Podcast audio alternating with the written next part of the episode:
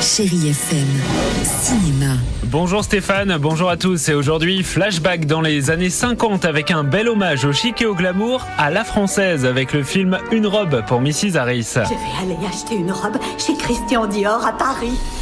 Une invitation en rêve entre Londres et Paris. Mrs Harris est la discrétion incarnée. On ne sait qu'elle est passée que parce que les poignets brillent.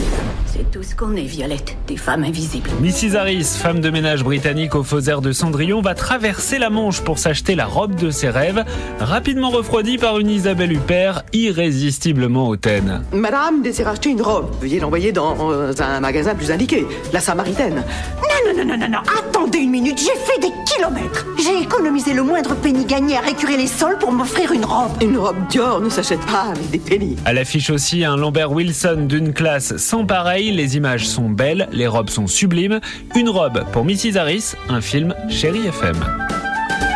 Allez, à présent, on recule encore de 20 ans. Pour le deuxième film de la semaine, nous voilà dans les années 30 pour Amsterdam.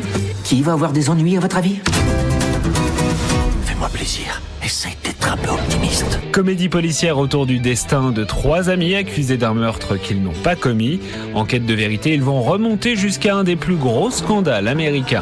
Enfin, on part sous le soleil de la Côte d'Azur pour Mascarade avec un casting de rêve. Pierre Ninet, Isabella Gianni et François Cluzet. C'est là que je viens pour dessouler. Ah, Tu connais bien alors Passion, crime, trahison, gigolo, arnaqueuse, le réalisateur Nicolas Bedeau s'épingle les excès de la jet set où l'argent est roi. C'était donc pour ça. Un film, c'est vrai, un peu cliché sur un monde qui ne connaît pas la crise.